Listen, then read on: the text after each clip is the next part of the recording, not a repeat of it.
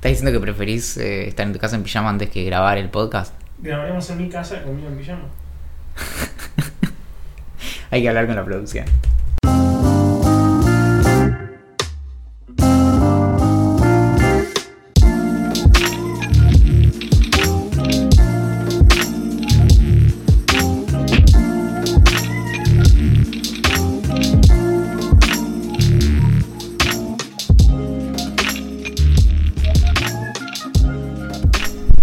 Bienvenidos a Idea Millonaria, el podcast al que las ideas vienen a morir.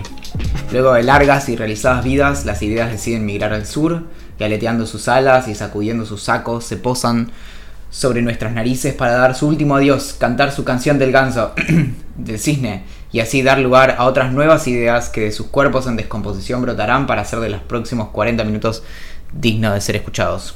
O también el podcast de dos chabones hablando de cualquier cosa por un rato. Pobres ideas, boludo. Tuvieron una buena vida. Sí, y terminan acá los nuevos, ¿no?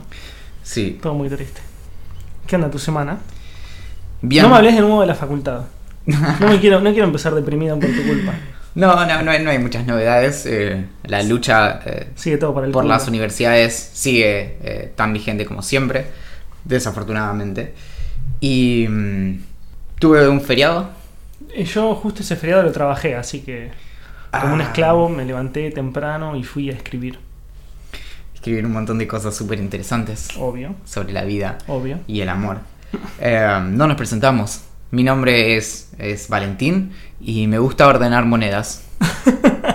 Eso hiciste en tu feriado, ¿no? Eso hice en mi feriado. Bien, mi nombre es Axel y me gusta trabajar en los feriados. Sí, claro. Eh, eso es para que te escuchen, para que te escuche tu jefe. ¿Es verdad que, que pasaste tu feriado ganando monedas? Sí, eh, es, es que qué tema, las monedas. Teníamos un, un montón, teníamos dos como cuenquitos eh, llenos de monedas de dos pesos y de un peso.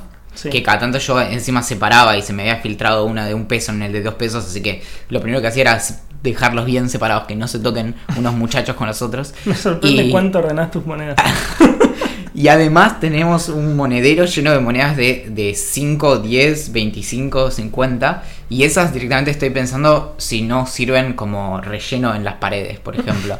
o no sé, se me acaba de ocurrir una especie de lanzadera de monedas, pero es un poco peligroso. Y así que sí, me, me puse a ordenar y encontré que teníamos 200 pesos en monedas de, de 1 y 2 pesos. tipo millonario. Emoji del chabón haciendo. Sí, Con la plata sí. y- la Ah, bueno, aparentemente hay lugares en donde te dan más que el valor de la moneda, ¿no? Por las Sí. monedas. Sí, sí, una vez fui a un chino y. No, no con intención de hacer como un gran favor, sino de sacarme encima 150 monedas. Y le llevé una bolsa, un sobre de impuestos lleno de monedas al chino y me devuelve 160 pesos. Entonces yo le digo, mira, ya las conté 250 veces, hay 150, me estás re- o sea, te equivocaste. Y me dice, como que no, como que eh, era como por el favor. Claro. Así básicamente, no sé, me, me vio cara de hambre. Y a, sí, a veces igual cuando das cambio, eh, te, se sienten súper agradecidas las personas. Y yo siento que el favor es para mí, porque prefiero tener, no sé, Cero monedas. claro, un billete Claro. eh, de 10 o de 20 antes que 16 kilos de metal eh, que llevo a todos lados. Claro, No hago ni ejercicio ni llevando monedas, avisa. Bueno, yo tuve, esta semana tuve un bautismo. No recuerdo, eh, al menos en mi vida adulta nunca había ido a uno. Eh, nunca fui a un bautismo de grande. Yo nunca fui a un bautismo. Nunca fuiste a un bautismo, bueno. eh, en la iglesia nada, en la iglesia es lo de siempre, o sea, nada, estás parado ahí y esperás que termine. O sea, como, aplaudís o, o te- o sonreís. Te pones feliz por los padres que se ponen felices por su hijo. Y la fiesta es una especie de casamiento. El nene cumplía eh, un año. Y es una especie de. No, no- no casamiento, porque es mucho ya, digo. No hay tanta, tanta joda. Pero hay como mucho escabio. Hay un video en el que pasan los mejores momentos de la vida del nene. Es fantástico. Que, que fue- que básicamente es una foto por cada uno de los 365 días, porque Claro, es sí, nada, sí, no- sí. no tenés más que, mostrar. Pero pensá cómo, cómo era eso hace años, ¿no? Que, que sacar una foto era parte, Carísimo. parte del sueldo. Claro. Y el rollo tenía 36 o 24. Sí. Entonces era como, bueno. Eh, Tenés tres fotitos. Para, para. Tres fotitos de tu primer año. Y le cambiás la ropa para que parezca a distintos momentos de que el tiempo pasó. Así que bueno, eh, terminé tomando whisky con el, con el suegro de mi amigo, que es el papá de Matías, se llama, que es el papá de Galo, que cumplió un año. eh, como si fuera un casamiento. Y después eh, lo más divertido de todo es que había globos con helio. Que yo creo que cada casa tendría que tener a diario un globo con helio para gastar, para chupar ese aire tóxico y, y hablar de manera graciosa. Pero prefiero morirme tres años antes y haber hablado de esa manera. Bueno, ahí está, idea millonaria. Eh, un. Como en caso de emergencia rompa el vidrio Sí. y adentro tenés una capsulita con helio, entonces como están todos tipo deprimidos y así como, ok, ahora con esto lo resuelvo. Y me... Todas nuestras ideas van a morir tristes al sur. Sí, sí, sí, sí. Ahí, ahí fue otra idea. Así Chao, que, chao, idea. Así que nada, básicamente eh, me alcoholicé en un bautismo. Se podría resumir mi fin de semana. Muy bien, muy sí, bien. estuvo bien, estuvo bien. En, en otra oportunidad discutiremos el, el- el valor político del bautismo y de la apostasía. Eh, Uy, sí. Que si lo pensás, en realidad el bautismo es aquello que le da, eh, que hace tan divertido el proceso de apostasía. Si alguien no se hubiera bautizado, no podría apostatar. Y eso, ¿por qué habríamos de privar a las personas de que eventualmente. diversión. Claro. De eh, esas discusiones eternas a través de Twitter. o sea, la única forma, yo por ejemplo no estoy bautizado, entonces yo no puedo escribirle una carta diciéndole fuck you a la, a la iglesia. iglesia. bueno, podés, pero no le van a dar mucha pelota. Claro, como no estoy bautizado, pero si estuviera Pero- les estaría pidiendo que me saquen de su lista. Exacto. Bueno, eh, está bien, señor Valentín. Bueno, hay algo de lo que quería hablarte que estuve pensando el otro día. Me di cuenta de que soy. De hecho, lo digo muchas veces, o sea, como que me presento casi de esta manera, como soy la persona con menos paciencia que, que vas a conocer en tu vida. Es, eh, No, no me digas. bueno, ¿Cómo que todavía no nos escucharon mil personas? Axel, es domingo a la una de la mañana, salió hace 50 minutos el capítulo. No, bueno, no, acá, acá quedó. cancelamos el podcast. Sí, sí. Eh, bueno, y yo eh, la, la culpa se la he hecho como todo lo bueno que me pasó en mi vida y todo lo malo que me pasó en mi vida a Internet. ¿Por qué? Te explico mi razonamiento que no está basado en ninguna teoría científica. Claro. En absolutamente nada más que lo que me, me pude imaginar yo. Mostrame el paper. sí, acá sí, pues un papel en blanco. Literalmente, Bien, toma, toma este el paper. Sí. Bueno, lo, lo, lo pienso porque cuando, ya lo hablamos varias veces, cuando nosotros éramos chicos, Internet prácticamente, si bien existía, era como un bien preciado que muchos de nosotros no teníamos. A medida que fue pasando el tiempo, fuimos creciendo y fuimos accediendo cada vez de una manera más rápida hasta tener eh, conexión eh, a Internet rápida, veloces, DSL. Eh, me acuerdo que la primera que tuve fue Speedy, que creo que ya no existe más, no, no- no estoy seguro. No, Bueno, nada, es creo que ahora, de hoy leí que creo que de hecho no existe más y se llama Movistar. Ah, mira, o sea, no- tipo que si querés tener internet de telefónica es Movistar directamente. No tenía ni idea. Bueno, No, esto eh, no es un chivo. No, y es irrelevante. Capaz es, una, capaz es una cagada ese- ese- esa conexión, no lo sabemos. Sí, obvio, no, es una... bueno, sí. eh, y a medida que fue creciendo, acceder a la información fue mucho más rápido. eh, creo que esta parte de vida no te la conté. Yo cuando fui pendejo a trabajar en un videoclub. O sea, mi primer trabajo formal fue en un videoclub. No, fantástico. Después, si querés, lo, desarrollamos. A lo que voy es, yo cuando quería ver una película, iba hasta el videoclub de Javier, que era donde yo trabajaba, y le decía, che, Javier, dame una peli copada, recomendame algo. Él me daba una película, o yo elegía alguna de todas las que, las que tenía en el catálogo. Volvía a mi casa, la miraba, la rebobinaba cuando terminaba de verla, la volvía a llevar hasta el lugar. Y entonces ver, ver una película era como un proceso eterno en el que no solamente me, estaba en mi casa sentado durante una hora y media o dos horas disfrutando de la película, sino también un proceso muy largo en, que implicaba ir hasta el lugar, alquilarla, elegirla. Eh, Mi- eso, con, eso, eso te lo puedo extrapolar a la música, los libros, eh, to- todo tipo de arte, todo tipo de, de- de entretenimiento que consumo. Mirar una película o escuchar un disco era un ritual. Exacto. Y, pa- y tenía todas esas otras partes. Y tenía también el papel y las canciones escritas, impresas en ese papel, y de qui- quién había escrito esas canciones y demás.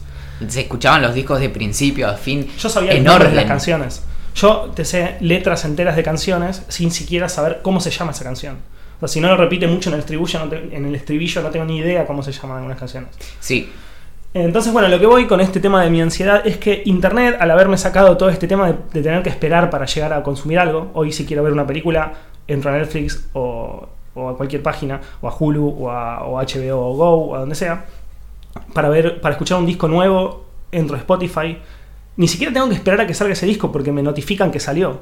Entonces, yo siento que con, con- toda esta tecnología y cómo, cómo me fue cambiando mi percepción de cuánto tardo para conseguir las cosas, mi ansiedad, aunque vos me corregiste y me dijiste que no es ansiedad, sino es impaciencia, como que se incrementó de una manera exponencial. No sé qué pensás. Eh, Sí, eh, algo que pasa, como pensaba en, en esta cuestión de los rituales y de cómo cambia como nuestra relación con todas esas cosas. Y, mm, y es impresionante cómo es siempre relativo. Porque, por ejemplo, bueno, aparentemente esta semana soy influencer de, de conexiones de internet y es como, bah, hice un tweet y explotó y, y, este, y es una pavada lo, lo que comenté. Y te hace pensar en como mm, todo el tiempo trato de decir cosas y decir, bueno, ojalá que la gente, no, no te digo que piense que soy inteligente o interesante, sino que piense que no soy tan boludo. y lo que termina recorriendo el planeta es, es un tweet acerca de conexiones a internet. Y ya lo habíamos hablado varias veces y, y, y es algo que surge constantemente, que es la cuestión de la velocidad de las conexiones. Exacto. Mi, mi conexión anterior era de 25 megas, Sí. la nueva es de 150 y no me entusiasma. Paréntesis, yo me voy a venir a vivir a tu casa gracias a la velocidad que tiene tu conexión a internet. Y ahí está, pero no, pero más allá de lo divertido, no me, me entusiasma históricamente, y voy a aclararlo. Al Valen de hace 10 años le hubiera copado. Eh, Obvio. Hoy a mí no me cambia nada, como no, ya entre cambios de segundos de lo que tarda Netflix. Es todo tan, tan, tan, tan rápido que, que, acelerarlo un poquitito más es como casi irrelevante. Y, y la cuestión de la inmediatez, que está de fondo en lo que vos decís, eh, lo, por cómo funcionan nuestros primitivos cerebros, termina extrapolándose a todo. Entonces hay, por ejemplo, ah, bueno, en, en- en otra vida, eh, yo trabajaba bastante con temas de educación.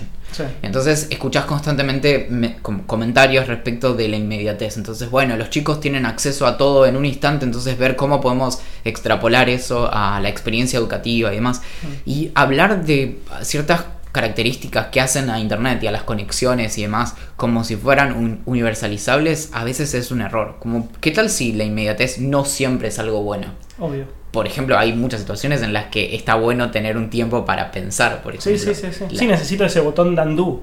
Exacto. A lo que hablábamos la otra vez. Y, y en eso es, es- es loco. En- en- alguien decía, entre las ideas millonarias que nos llegaron esta semana, alguien decía, eh, estaría bueno poner de moda un desafío que sea sobrevivir un mes con un Nokia 3310 y así nos libramos de algunos influencers por un rato. ok. Pero más allá de- del chiste, e- es cierto, como de- tenemos, hablamos de estas cosas como desintoxicarse y Sí. demás. Y es cierto que nos termina generando cosas, impaciencia donde antes no, no la teníamos. Sí. Como, o sea, nuevamente, vos y yo crecimos esperando horas, horas, Horas. para escuchar música. Sí. En- y era Sí, sí. como, vos decías, Bueno, incluso en muchos casos ni siquiera consiguiendo esa música. Porque a mí me ha pasado de ir a una disquería, pedir un disco y que, se- que estuviera agotado. Entonces Claro. no, no tenía otra opción. Antes de Napster no tenía literalmente otra opción. Incluso Claro. cuando salió Napster todavía como faltaba un montón y había muchas cosas que no se conseguían y lo que sea. Pero si yo quería escuchar un disco, en algunas oportunidades ese disco no lo podía escuchar. bueno, Hoy es increíble eso. yo crecí en Bariloche y a- vivía a, a más de alrededor de, di- de 10 kilómetros del, del centro de la ciudad. Y cuando tenía que ir a Musimundo, que había un Musimundo que era nuestro acceso a la gran ciudad, era la única cadena que había en Bariloche. Entonces iba hasta Musimundo y les preguntaba, ¿llegó el último de Blink 182? No, no, Sí. todavía no. Ah, bueno, listo. Y ese era mi acceso, no había ninguna otra Sí, opción. sí, no, no- no era otra opción, no había otra Sí. opción. Sí. Y, y no sé, creo que, que hay algo bastante fuerte ahí respecto de, de cómo podemos aplacar esa inmediatez. Porque incluso el otro día alguien hacía el chiste en algún lado, como que al final lo que vos decías antes de todo el proceso de ir al videoclub, charlar con la persona que te puede hacer una recomendación, llevar la película a casa, mirarla, rebobinarla, etcétera. Hoy no te digo que la misma cantidad de tiempo, pero pasamos una cantidad de tiempo ridícula Sí. buscando qué, qué ver Sí. y no viendo películas. Y te diría que, y por ahí es porque tengo 70 años, pero que me, me, suena más saludable la caminata al videoclub y la charla con el Sí. tipo que te puede hacer una Sí. recomendación. Bueno, ese, ese, esa recomendación que te hacía el tipo del videoclub, que, que en un momento era yo, o era mi jefe, pasó, pasó a convertirse en un algoritmo. que ¿me alguien, que al- alguno de los ideantes que nos escuchan eh, anote que una de las tres cosas que voy a hacer cuando tenga una máquina del tiempo es ir a pedirle una película a Axel en el videoclub. Pero Axel, esta película es porno. Classic Axel. Claro. ese, lugar de la, pe- la persona que estaba recomendándote una película porque sabía mucho al respecto, eh, porque era quizás cinéfilo, porque trabajaba en ese lugar hace mucho, por lo que sea, fue ocupado en algunos casos por algoritmos. O sea, por el, algoritmo de Netflix, que, que conoce tus gustos, sabe lo que estuviste llevando en los últimos tiempos, llevando entre comillas, eh, lo que estuviste viendo, lo que dejaste de ver, lo que le devolviste entre comillas y le dijiste, mira, esto tanto no me gustó o esto me encantó, y, y pasa a recomendarte. El tema es que sí, lo que vos decías de, pasar mucho tiempo buscando recomendaciones. Justo leí un artículo que no, no tengo en la cabeza quién lo escribió, sé que estaba en Medium, pero no tengo en la cabeza quién lo escribió, que me pareció fantástico, que era sobre lo frustrante que puede ser buscar durante tanto tiempo una película, porque tenemos el estándar muy muy alto, nosotros si pasamos 20 minutos, 25 minutos, media hora o una hora buscando una película, el resultado que esperamos es muchísimo superior a lo que, a lo que hubiéramos esperado si pasábamos 3 minutos. O si el- en el videoclub no le pedías consejo y agarrabas una película cualquiera Claro. y te, la, te clavabas una película Claro. y bueno, yo qué sé. Vos podías esperar que fuera mala. Claro. Porque no pediste recomendación, quizás te gustó la tapa y listo. Y acá pasa un poco, es, es más o menos lo mismo, lo frustrante que puede ser estar 40 minutos diciendo qué nueva serie ver, ver el primer capítulo que dura 60 minutos y decir esto es decepcionante. Claro, pero además eh, es distinto incluso el... No sé, vuelvo a la cuestión física, ¿no? Agarrar los cassettes, darlos vuelta, leer esto, sin acceso a, a los reviews también, donde pesaba mucho más la tapa y la contratapa, Sí. porque no podías fijarte si tenía eh, pulgar hacia arriba o hacia abajo. Y mm, que, que estar horas scrolleando en Netflix, por ejemplo. A mí eso es, es desesperante. Sí, sí, a mí me, me seca el cerebro. Lo que está de fondo también es algo que también discutimos muchas veces, que es el rol de, de la curaduría. Que el- la persona que te recomienda música, que, Mm. que está en la disquería y la tiene clara, o en el videoclub y demás, tiene un criterio, eh, por así decirlo, fijo, que es de esa persona Sí, y sí. En, en quien uno puede depositar confianza. Los algoritmos terminan recomendando cualquier cosa, Sí. donde es como que lo hablamos también con el tema de los restaurantes y eso, que a mí no me resulta más atractivo que mil personas me digan que, que tal lugar eh, está bueno, Sí. que que vaya alguien que sabe acerca de, no sé, cerveza, cerveza Sí, y me diga, ese lugar está piola. Bueno, una de las grandes cosas positivas de lo que tienen las redes sociales y demás es que hay influencers o gente que nosotros conocemos que sabe determinadas cosas que empieza a convertirse en una especie de el dueño del, del- del videoclub que se convierte en la persona que, que te recomienda cosas. Claro, Hoy hablábamos con Agustín M, que él eh, es súper cinéfilo, sabe mu- muchísimo. Entonces vos ya sabes que él tiene un gusto en particular y que, te va- que las películas que él te va a recomendar eh, te van a gustar. O, no sé, Agus, Agus Gewerk, nuestra amiga que lee un montón. claro. Entonces vos sabés qué, qué tipo de libros le gustan a ella, cuáles critica y cuáles le- de manera positiva y de manera negativa. Entonces si ella recomienda un libro, quizás accedes como si fuera el librero de tu barrio. Y no solo eso, sino que en este caso son, son dos amigos que queremos mucho, entonces también se da que desarrollas otro vínculo con esa persona. Porque, por ejemplo, más hay, hay libros que a mí a veces me interesa leer porque sé que te gustaron a vos, entonces Sí. digo, bueno, Sí. me, me, eh, conozco más a la otra persona a partir de lo que le gusta. Eh, yo con, con Netflix no desarrollo una relación más íntima por, y sus recomendaciones que si querés son vacías. eh, Sí, sí, de- bueno, de una de las cosas que yo suelo hacer cuando alguien cumple años o, o pasa algo que me genera regalarle algo a alguien, que usualmente yo regalo libros, o sea, porque, no, no sé, me funciona así. Eh, no suelo regalarle libros que pienso que le van a gustar a esa persona, sino le regalo libros que me gustaron mucho a mí. Claro, y eso lo hiciste porque leíste cómo funciona regalar un libro. Obvio. Es un correo que salió el año pasado.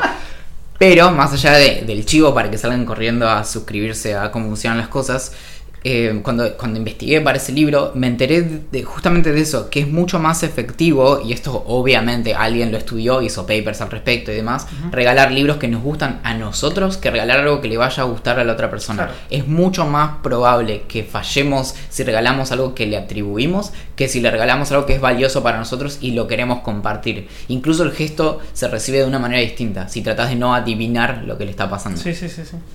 Hoy, hoy hablábamos, ¿no te pasa un poco? Es como, estoy cambiando un poco de tema, pero eh, va por el lado de las redes sociales y demás. ¿Cómo, Eh, ¿Cómo se titula esta sección? Uy, esto lo vas a tener que decidir vos después de que te explique qué A te voy a preguntar. bien. Es, ¿tiene, sen-. ¿Tiene sentido en una red social en la que vos estás consumiendo ya sea información dura, como puede ser un medio, como momentos o pensamientos de la vida de una persona, como puede ser consumirte a vos o a mí? eh, ¿e- e- ¿es, ¿Es lógico seguir a 3.000 personas? La, sección se titula ¿Cómo ser menos boludos en redes sociales? Eh, no, no, no, no, no es una, no es una, es una pregunta sincera. No tengo una opinión formal al respecto. Creo que lo vamos a debatir y no, sé si llegaremos a un acuerdo, pero siento que yo, yo estaba en posición de seguir por a 700 personas. Hasta que llegó un momento que dije, en Twitter, ¿no? Estoy hablando de Twitter. Hasta que llegó un momento que, digo, como me estoy perdiendo el 80% de las cosas que suceden en Twitter. Porque sigo una cantidad de gente que, que habla constantemente, que hace que yo actualizo Twitter y ya me perdí 5 o 6 tweets. Entonces, como lo, lo- empecé a, a sentir que no tenía demasiado sentido seguir a tanta, tanta, tanta gente. Yo creo que depende de la red social o del contexto. Por ejemplo, en Twitter yo ahora sigo poquito menos de 700 personas Sí. y siento que estoy un par de cientos por arriba de lo que debería. En Instagram sigo muy poca gente porque siempre usé muy poco la plataforma, ahora la empecé a usar más, entonces nunca jamás superé lo- seguir 120 personas. Sí. Ahora, por la calle creo que su- seguir a una persona ya es demasiado. Hablaba de entornos virtuales. Ah, ok, ok, ok.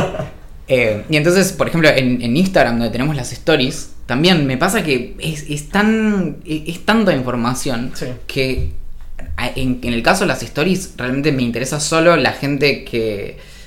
O bien que me interesa muchísimo si es como. eh, si es alguna figura pública. Sí. Y si no, por lo general me interesa de mis amigos con los que tengo relación Sí. cotidiana. Bueno, a mí me pasa algo muy similar con las stories. O sea, yo sigo algunos, eh, por decirlo de alguna manera, influencers, eh, que me divierten muchísimo lo que hacen, que no son influencers convencionales que te muestran cómo hacen gimnasia en el gimnasio. Por favor. pero al mismo tiempo me ha generado dejar de seguir a muchísima gente. Por, por dos motivos. Primero, Claro, la seguías sin ningún problema, La apareció en las stories y dijiste. Exacto. ¿Qué ¿Pero hago por qué? acá? Porque su vida cotidiana no me interesa en absoluto. El feed lo dejé de ver. O sea, para mí Instagram pasó a ser la red social de las stories, que abajo tiene fotos. Eh, entonces, hizo que deje de seguir a muchísimas personas. Y ahora, no te digo que el 100%, pero sí te podría decir que, no sé, el 70% de las stories que, que yo veo habitualmente en todo mi Instagram me interesan mínimamente. Algunas muchísimo y otras poco, pero en general un promedio es como bueno. Claro, es, es demasiado a veces la, la data que nos llega por, por Instagram. Como es, es una. Como es, es lo bueno y lo malo. Está en una ventanita a la. o potencialmente una ventanita a la intimidad. Como, ah, estoy acá perdido en agronomía, jaja. Me tenés que contar sobre eso. Eh, que, que por ahí hay personas incluso que nos interesa leerlas y no necesariamente ver su día a día. Claro. Que también es eso, como con la... Hay algo muy fuerte con la etiqueta de seguir personas que eh, a veces podemos tener un buen vínculo con algunas personas, pero que, por ejemplo, con, con amigos que son creadores de, de contenidos, que a veces nosotros no somos su audiencia. Y es un problema, pues, bueno, la mayoría de nuestros amigos obviamente no son, no son generadores de contenido ni periodistas y demás, pero, Sí.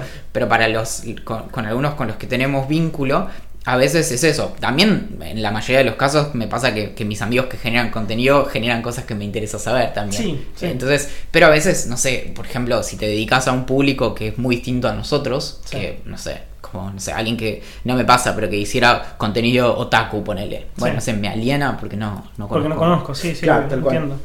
Sí, me perdí en agronomía. Eh, Esta, esta sección es ¿En dónde se perdió Valen esta semana?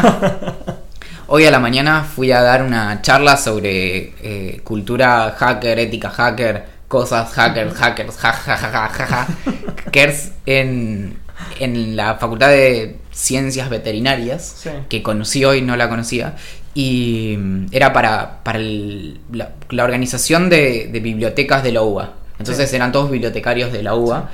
Fue un evento muy lindo. El mundo de los bibliotecarios es algo que me pa- apasiona porque yo siendo un completo ignorante en el tema, esto me pasó en la Campus Party, cuando fuimos a dar la charla sobre newsletters. Conocí una chica eh, que, era- que es bibliotecaria o estudia para hacerlo, y me empezó a contar un montón de tecnología que utiliza el bibliotecario, pero tipo heavy metal y de privacidad heavy metal, tipo usan, no sé, Proton Mail, que es el mail, pro- probablemente el mail- uno de los mails más seguros que existen en el mundo. O, o- o mucho eh, software de open source, o Linux, o Unix, o sistemas informáticos que son que están completamente alejados de la media, de la población media. eh, me, me sorprendió muchísimo. Hacen gestión Para de bien, obvio. hacen gestión de información y su, su rol es encontrar información. O sea, eh, lo que me llama la atención es que no aparezcan más en medios opinando sobre cosas. De hecho, mi cierre de la charla que hablaba de otras cosas terminé haciendo un- como un llamado de atención respecto a esta cuestión de las noticias falsas y demás. Que digo, no se trata ni siquiera de llegar al punto donde la- el usuario común pueda buscar papers y, y corroborar lo que se le está diciendo. La mayoría de las personas no saben buscar en Google. Dicho esto, eventualmente vamos a hacer el, el campeonato. Estamos hablando con un montón de sponsors de, de- que nos eh, puedan ser proveedores de helio. Sí. Va a ser, va a ser muy importante. Eh, y de whisky también. Así que si tienen alguna punta, nos escriben a gerencia.ideamillonaria.com. Proveedores de helio y de whisky son indispensables. Sí, porque va a haber un- una búsqueda a través de voz. Claro, pero con helio. Succionás helio y, y haces una un Ahí Google está. search. Esto se pone más interesante minuto a minuto. y mm, bueno, y cerré hablando de eso. Y después de mi charla hicieron como, como 10 minutos en donde hacían un reconocimiento a, a las compañeras que se jubilaban. Te juro que me emocioné. Porque había entre las, las bibliotecarias, había, había muchas señoras. Claro. Y, y es, es hermoso. Es, es- o sea, es, es un mundito que miro desde afuera. Sí. Y era, era realmente muy apasionante. Yo casi que me levanto a abrazar gente que no conocía solo por el contexto. Sí, tengo que ir a una de esas charlas porque me interesa mucho ese mundo. De las bibliotecas. Sí, no de las bibliotecas, más de los bibliotecarios. Es como, Y bueno, hablamos. ¿Cómo, cómo organiz- Ahora que sos experto en bibliotecarios. Sí, te, te introduzco al fantástico mundo de las bibliotecas. Bueno, pero ¿cómo te perdiste en agronomía? Ah, esa, esa era la historia. Siempre termino de dar la charla, de pronto quedo solo. Eh, ah, termino de dar la charla, eh, es como el, el coffee break, y quedo ahí parado mirando y, y tuve una como reflexión de lo loco que es ir a dar una charla donde no conoces a nadie y de algún modo es distinto, es, es difícil acercarse a hablarle a los demás porque, porque en realidad ellos te acaban de conocer pero vos no conociste a nadie. Claro. Un par de personas se me acercaron a hacerme comentarios acerca de hackers y cosas así, y eso fue divertido. Siempre me divierte que, que gracias a alguna pavada que dije, las personas se animen después a, a buscar y, y como corroborar lo, lo que conté. Sí. Y sobre todo porque mm, yo no estoy contando ninguna historia secreta sobre los hackers. eh, si vos te fijas, la historia es- está clarísima. Pero bueno, salgo de ahí, de ciencias veterinarias, de la facultad de veterinaria, no sé cómo se dice, y, y no. Para, para cu- cualquier forma de llegar a Palermo necesitaba hacer como combinación de, de tren, colectivo, no sé qué, y tenía poco tiempo eh, y no tenía plata. Entonces, eh, Estabas perdido en el medio claro, entonces busco dónde había un cajero. Entonces, Claro. bueno, a la vuelta había. Qué diferente sería si tuviéramos Uber y pudiéramos pagar con tarjeta, ¿no? No, eh, ni Somos hablar. tipo decimonoveno mundo, ¿no? El tercero, boludo. Sí, eso jetpacks.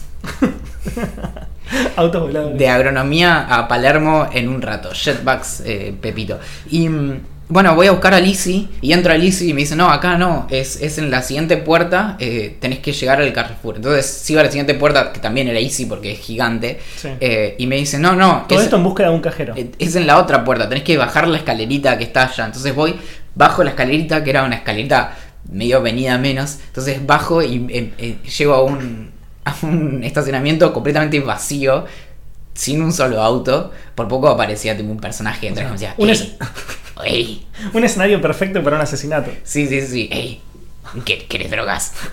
y mm, entonces sigo, ignoro a la persona que me ofrece drogas y encuentro una especie como de alambrado que tenía un hueco en el costado, entonces paso por el hueco. ¿Dónde estuviste, boludo? En Stranger Things, Y, boludo. y de ahí sigo caminando y llego al otro estacionamiento que era el del Carrefour que estaba ahí. Y llego abajo del estacionamiento, de vuelta, misma situación. Entonces busco dónde Misma está la. situación, o sea, un chabón vendiéndote droga Sí, y vos sí, sí. escapándote. Eh, sí, era básicamente mi, mi- la, la Deep Web versión física.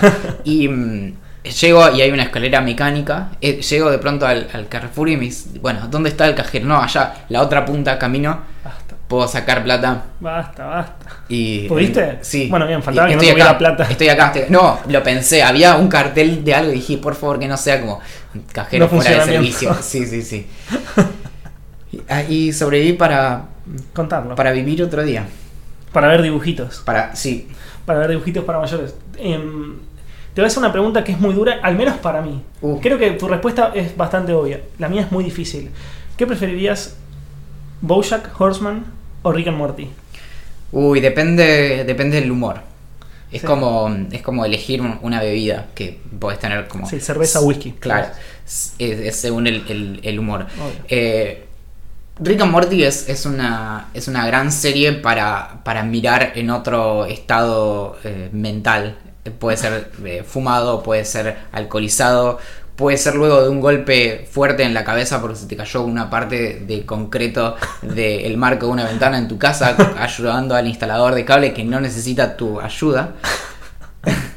en cualquiera de esas situaciones es, es divertida, igual que Family Guy. Sí. Y Bojack lo que tiene es que se pone oscura muy rápido. Entonces vos no te estabas dando cuenta y eran dibujos animados de Netflix con, con buena actuación de voces y demás. Y de pronto decís, che, pará. ¿Qué onda? Yo, yo no compré esta crisis existencial. yo quería ver un caballito que hablaba. Claro, yo me quería cagar de risa y ahora estoy sufriendo. No, para mí, para mí la respuesta es fácil, pero porque yo como que. Como que en mi corazón siempre hay un lugar muy grande para las cosas que son media depresivas o existenciales. Tipo. The Smiths, amo The Smiths. No me, hagas no me hagas mencionar las cosas que escribías en Tumblr. No, no, no. No las, no las menciones.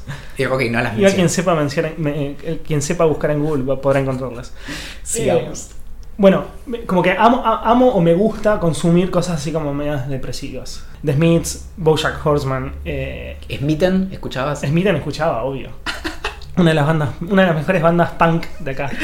Claro. Gran banda. Bueno, fanático mal de Fan People que tenía sus letras como medias oscuras por Shaila, momentos. ¿llegaste a Shaila? Shaila, no sí escuché, pero no es que no soy fan. Claro, sí, sí. no sí, fui fan. No fui Igual fan. solían tocar las mismas fechas, así que. En algún momento, en algún momento lo, lo debo haber visto. claro. Así que nada, amo, amo profundamente Bojack Horseman. Me gusta que se ponga profundamente oscura. Hay momentos que, te, que son demasiado. Cuando quizás él se encuentra con la madre, ¿viste? No, no se encuentra. Cuando re- recuerda esos momentos y el maltrato por parte del padre y como se pone muy, muy heavy. Pero en general, las comedias como dramáticas, por más que esto sea más un drama que una comedia, me parecen fantásticas. Ojo, Rick- Pickle Rick es como grité de risa. Por eso, pero no, pero eh, son distintas pretensiones también. Sí, no, es como, duda, es como distintos tipos de series o de películas o de libros. Como, Sí. No sé, hay, hay libros que me gusta leer porque tiene capítulos cortitos y puedo leer en el, en el colectivo y nunca quedo por la mitad. Entonces Sí. digo, como bueno.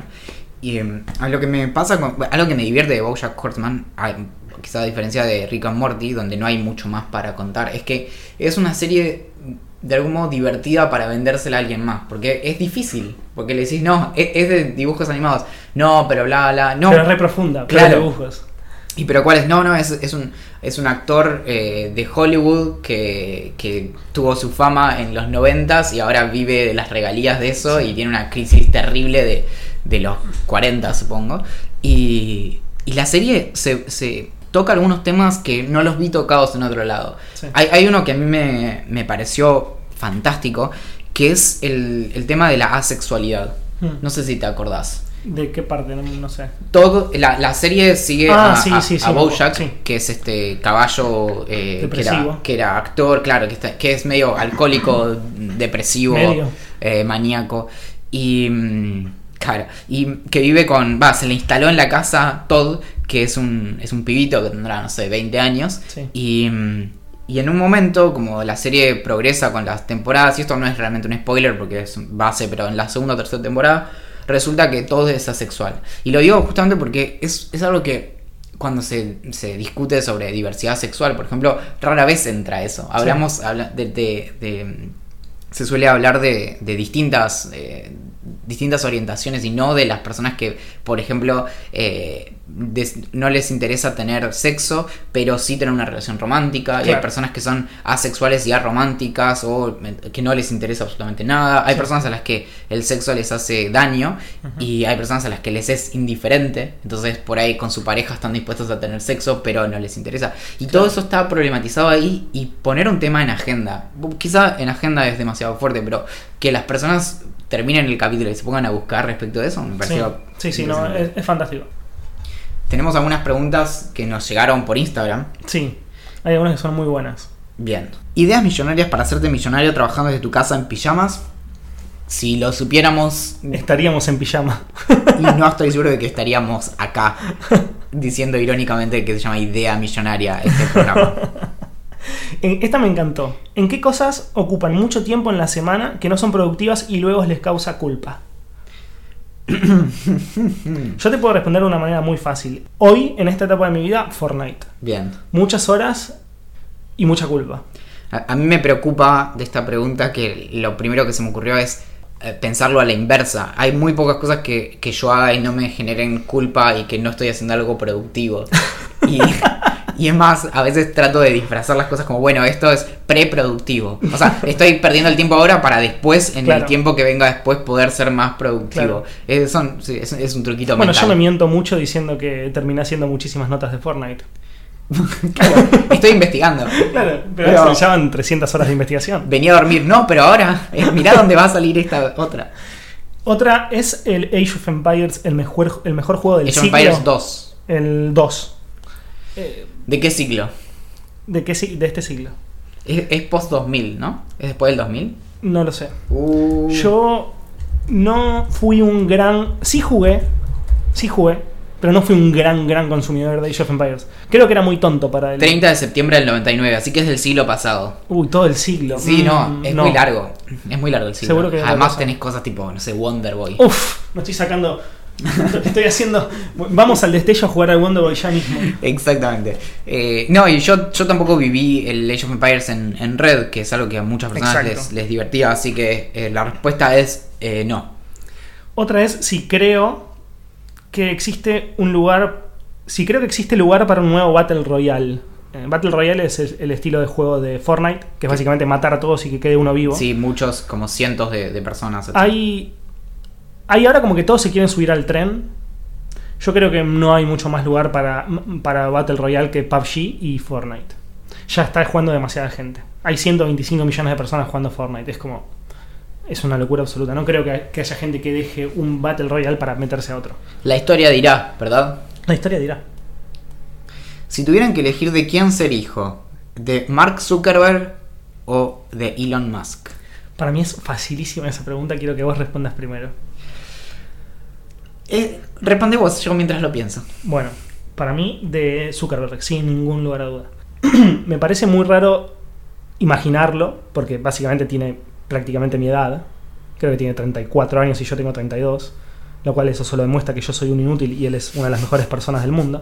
Pero sin, con- sin contar eso, eh, elegiría a Zuckerberg porque siento que detrás de todo este personaje ultramediático, creador de uno de los productos más exitosos de la historia de la humanidad, hay una buena persona. Yo creo que detrás de Musk hay un chabón que está muy, muy, muy limado. Pero tipo hasta oscuro. Yo creo que si podemos garantizar tener alguien que nos cuide, realmente que nos cuide de, de él, o sea, si yo, por ejemplo, tuviera una madre que me cuidara de, de mi papá Elon, elegiría a Elon más simplemente porque, eh, por ejemplo, el otro día me enteré que después de tener hijos es que dejó de andar en jets de guerra. El tipo tenía una colección de tres o cuatro aviones y uno de ellos era un avión sin armas, pero que era un jet ruso. No lo puedo Y creer. entonces no sabía y, eso. y jugaba a, a, tipo andar entre montañas eh, co- con, su jet y iba con, con otro amigo más y, y jugaban esas cosas como eh, de andar a, a muy baja altura, tipo 100 metros sobre, sobre la superficie Sí. y sobre el suelo. Así que eso, si puedes tener un guardián legal que te proteja de tu padre, eh, Tipo eso sí, en el momento en el que, en el que te querés divertir, definitivamente te, te vas a divertir. Sí. Igual, tener aviones, o sea, como que tenga tres aviones de guerra me genera. No, no, uno solo de ellos, de por guerra. favor. Más, o, más, ok. exageremos. No, si no, básicamente nos invadía y conquistaba. Igual son aviones que no están armados, ¿eh? Son- No, no, es, está es el claro, mismo está claro. jet sin Pero las lo, armas. lo que digo, a lo que iba es como, qué mal que está distribuida todo, loco. O sea, no puede ser que un chabón tenga tres aviones y juegue a, a viajar por las, por, la- por las más cerca del piso con esos aviones. Y por eso, por eso, desde ahora, un- de hecho, unos años después de tener hijos, es que decidió no, Déjame de joder, boludo. no, no ser más piloto por, bueno, por el riesgo que conlleva andar con un jet de guerra Muy a 100 bajito. metros del suelo. La última. ¿Viajarían a Marte con una nave de SpaceX? Yo viajaría a Marte, sin duda. Pero no sería de los primeros. Ah, claro, ese es el tema. Hay, hay, hay Claro. muchas condiciones previas. Sí, hay un par de condiciones. Eh, creo que la nave es lo que menos me preocupa. Hasta te diría que la nave es lo más seguro. El tema es cuando llegas ahí. ¿Qué y- carajo haces? y si podés volver. Y, y si tenés señal de, de celular allá. Yo, esto, esto no es una joda. Yo si llego a Marte y no hay internet, no voy. Pero me chupo un huevo, ¿me entendés? O sea, digo, ¿qué tengo que hacer? No, ¿Qué hay, hay, pero, tar- libre? pero tarda minutos. Entonces es tipo chateando en el WhatsApp. Hey, hola, ¿cómo va? Minutos. no, acá, todo bien. Ah, jaja. Mensaje de voz. Sí. Sí, no, no, es mucho. Bueno, estamos hablando tanto de whisky Sí. que, que finalmente parece que. no- no, iba a decir influencers de whisky, pero qué pobre que soy. Mira si vamos a ser nosotros influencers de whisky. Eh, igual, a ver, está clarísimo que, que ambos tenemos un, un, un precio en la frente. No sabemos cuál es. No. Eh, pero quien quiera a- animarse a, a identificarlo, bueno. Yo creo que básicamente un vaso de jugar a whisky. eso. Eh, idealmente no con dardos. en- pero mm, Bueno, nos escribió Marcos a través de Instagram que nos dijo: busquen el- lo que significa el efecto Chivas Regal. Que no sabía que existía, que me pareció muy copado. Porque. ¿Vos lo leíste? sí, Me, me- me pareció muy interesante. Digo, cómo funciona nuestra psicología y lo, lo idiotas que podemos llegar a ser. yo lo. Algo que había. Bueno, a ver, vamos a explicar Sí, el- primero- efecto primero este, el- lo que nos pasaron en la. en- como fuente. Es que. eh, es básicamente el efecto Chivas Regal es el de hacer un producto. Básicamente ponerle un precio más caro al producto para que. eh, para que lo compre el- las personas pensando que es de mayor calidad. Claro. Varias cosas al respecto de esto. Pasa mucho con los vinos, que los vinos no a o sea, de, de todas las cosas que tienen vínculo entre, digamos, calidad y precio, Sí. es muy común que vinos muy baratos Sean mucho eh, mejor que vinos caros. Claro, Sí. eh, no es necesariamente más probable, pero, pero sucede con relativa frecuencia e incluso se hace la prueba cuando se hacen la- las como compe- competencias de vinos y eso, Sí. que cuando se hace como una... mm, tiene un nombre, pero es como probar de Una forma... cata. Claro, una cata ciega, donde no sabes que muchas veces no gane el que es necesariamente el más caro. Sí, sí, no, está claro. Bueno, uno de los ejemplos que leía en, la- en una de las páginas que vi, porque leí varias ahí, que, que busqué el efecto Chivas Regal en Google y, y estuve leyendo un poco, era que en los vinos es lo, es, lo, es lo más como común, porque las personas usualmente no sabemos de vinos. Entonces, quizás, o, o sabemos, pero sabemos poco. Yo siempre me fijo en los taninos. y parece que sabes un montón, ¿no? Pero no sé ni qué significa. Entonces, lo que sucede habitualmente es que nosotros, por ejemplo, nos, invitan a un asado o a una cena, y es muy común, al menos en Argentina, llevar un vino. Entonces, ¿qué haces? Vos vas al, supermercado, como nosotros tomamos mucho vino y somos un, país como muy, muy de tomar vinos, quizás ya tenemos algunas marcas que sabemos que son buenas y otras que son malas, y, y las buenas que no son tan caras y demás.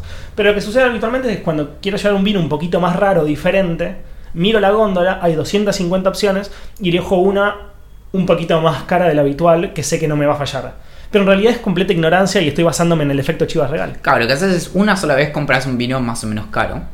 Lo tenés en casa y lo cuidas bastante bien la etiqueta y eso. Y cuando tenés que ir a un lugar, lo rellenás con el vino que sale un tercio del precio. Bien. Y decís como, ah, voy a la cocina a abrir el vino. Y ahí, en realidad, adentro, bueno, se entiende. Sí, sí, se entiende. O sea, básicamente me estuviste vendiendo es- vino de mierda durante los últimos años. Ese es un truco, pero no te diste cuenta. No me di cuenta. Porque jugué con tu psicología. Sesgos cognitivos le dicen. Entonces, el- ese es el efecto de Chivas Regal. Así que a partir de este capítulo, el podcast va a tener un costo de suscripción eh, De 2.000 por, dólares. por capítulo. Sí, eh, se va a poder conseguir más barato, básicamente por cero pesos. Pero van a saber que están comprando un capítulo de dos mil dólares. Básicamente el mejor podcast de la historia de la humanidad. Queremos agradecer la, la inspiración. Sí, gracias, Marcos. Hoy fui a, a un café Sí. cuando te estaba esperando y mm, me puse a pensar en eh, lo incómodo que es a veces comer solo, ¿no? Eh, alguna vez escribí sobre, sobre hacer cosas solo y demás, pero ha- hay algo raro como de yo nunca sé cuál es el tiempo, si tendría que estar mirando la pantalla, si tendría que cerrar la, la- la notebook y mirar por la ventana y comer en, en paz. Siempre tengo que, por ejemplo, estar leyendo algo, leyendo un Sí. libro, no sé. Sí, bueno, a mí me pasa, cuando vi el tema que habías propuesto, decidí no comentarte lo que pensaba para que sea un poquito más fluido esto. ¿no? Y últimamente en el laburo lo que estoy haciendo, cuando estoy sin ganas de comer con gente, porque en realidad yo estoy con gente constantemente, y estoy hablando en el trabajo, en las reacciones, como que vos estás, quizás estás escribiendo y estás como un poco compenetrado en lo que estás haciendo, también es, al lado tenés personas, estás saliendo al aire, eh, hay... O sea, como te preguntan algo, vos preguntas algo, te llega un mensaje, suena un teléfono. Como que estás en constante contacto con gente. Entonces, últimamente lo que estoy haciendo es tomarme el- yo no sé, tardo media hora en comer, poner entre que voy a comer y termino de comer. Lo que suelo hacer es ir a comer solo y llevar un libro. Y en el, en el, en el bar de mi trabajo suele estar repleto de gente. Yo lo hago hace un tiempo, hace tipo una semana, ponele. No es tanto, pero me acostumbro un poquito. Los primeros días me daba como vergüenza, porque me imaginaba que había gente pensando que era un antisocial. Eh, no, pensando, no, dándose cuenta. No- Observando de manera muy precisa. Pero no- en realidad no lo soy, la verdad que no soy antisocial. Pero mm, entonces, como que estaba, estaba leyendo un libro y pensando como, che, hay gente que está pensando que soy un, un chabón un mala onda, o sea, como no estoy como... Entonces... Y te volviste me- un insoportable. Ey, mirá lo que estoy leyendo. Ey, ¿quieres hablar del libro? ¿Querés no, hablar conmigo Axel, del libro? quiero comer.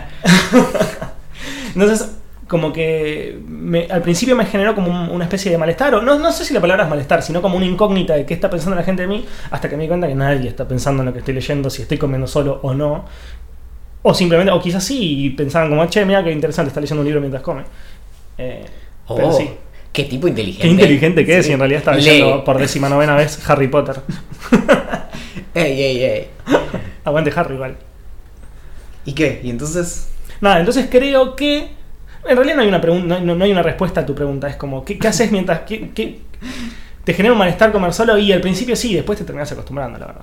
No sé qué te pasa a vos. Creo que prefiero más el, com- como vos decías, comer leyendo un libro o algo así, donde no tengo notificaciones. O por ejemplo, Claro. hoy, hoy estaba leyendo para una nota eh, y en el medio, como bueno, aparecen 70.000 cosas, entonces ya estás comiendo y de pronto respondiendo a algún chat y eso. Y el libro, por suerte, por ahora, no, no me aparecen notificaciones.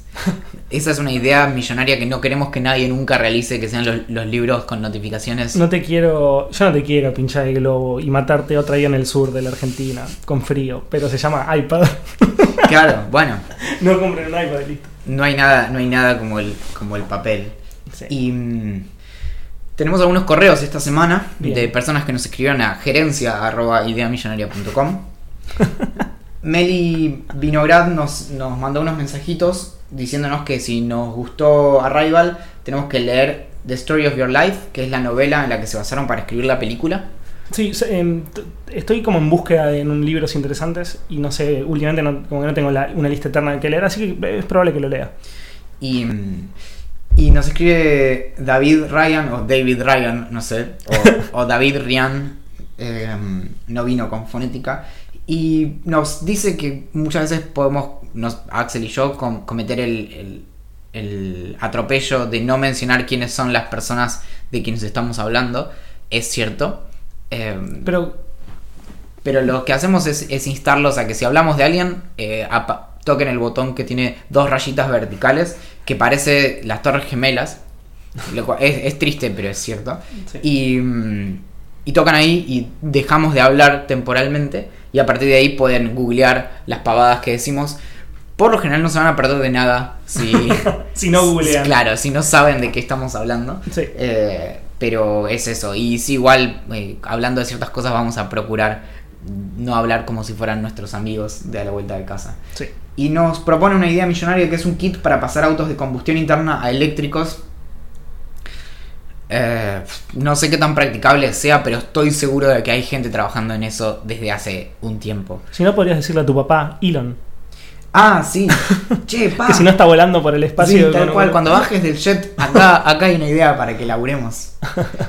Y bueno, concluyendo este capítulo 5. Cinco. 5. Muy bien. Tuve que pensar como 40 minutos para decirte 5. Bueno, Ya ya van 5, si vamos 50, te como no- llegamos a la mitad de 10, casi a la mitad de una do- docena Sí. de capítulos de Idea Millonaria. Y desafortunadamente nos están haciendo señales desde la cabina de grabación que nos estamos quedando sin tiempo. Sí, que es, es Olivia maullando desesperada. Ustedes no la escuchan, pero está maullando desesperada detrás del vidrio. Como paren, paren, llevan 50 minutos hablando pelotudeces. Ah, bueno, si quieren escuchar los mensajes de, de Olivia, eh, pueden seguir el, el canal de, de Telegram, que lo encuentran como Idea Millonaria o mm, t.me barra Idea Millonaria, es más fácil si lo buscan. También nos pueden encontrar en, en Instagram, donde subimos las imágenes exclusivas de Olivia. Eh, y también en, en Twitter, y idealmente no nos sigan por la calle. Eh, se puede poner muy raro muy rápidamente. Las secciones que nos quedaron afuera esta semana son 5 tips para cambiar una rueda de un auto en movimiento. Y tenemos una exclusiva con las mejores puteadas para cuando te quemas con una bebida caliente. Conversamos con Margarita Blafuerte, lingüista especializada en insultos y onomatopeyas. Pero eh, lo veremos la semana que viene porque hoy no hay Nos más quedamos tiempo. sin tiempo. Y antes de despedirnos, le agradecemos una vez más a Julián Príncipe que masteriza los capítulos, salvo el último porque no hubo tiempo, pero sí hizo la canción de apertura de la que usamos y abusamos Sí. semana a semana. Si escucharon algo mal en el capítulo anterior fue porque fue editado y masterizado. Más, ni siquiera sé qué significa masterizar, así que imagínate qué puedo haber hecho. Vos de vos- Fue hecho por mí, que soy muy malo con audio, así que espero que la próxima no suene tan mal. Bueno, mi nombre es Valentín Muro Yo soy Axel Marazzi. y nos despedimos. Atentamente, la gerencia.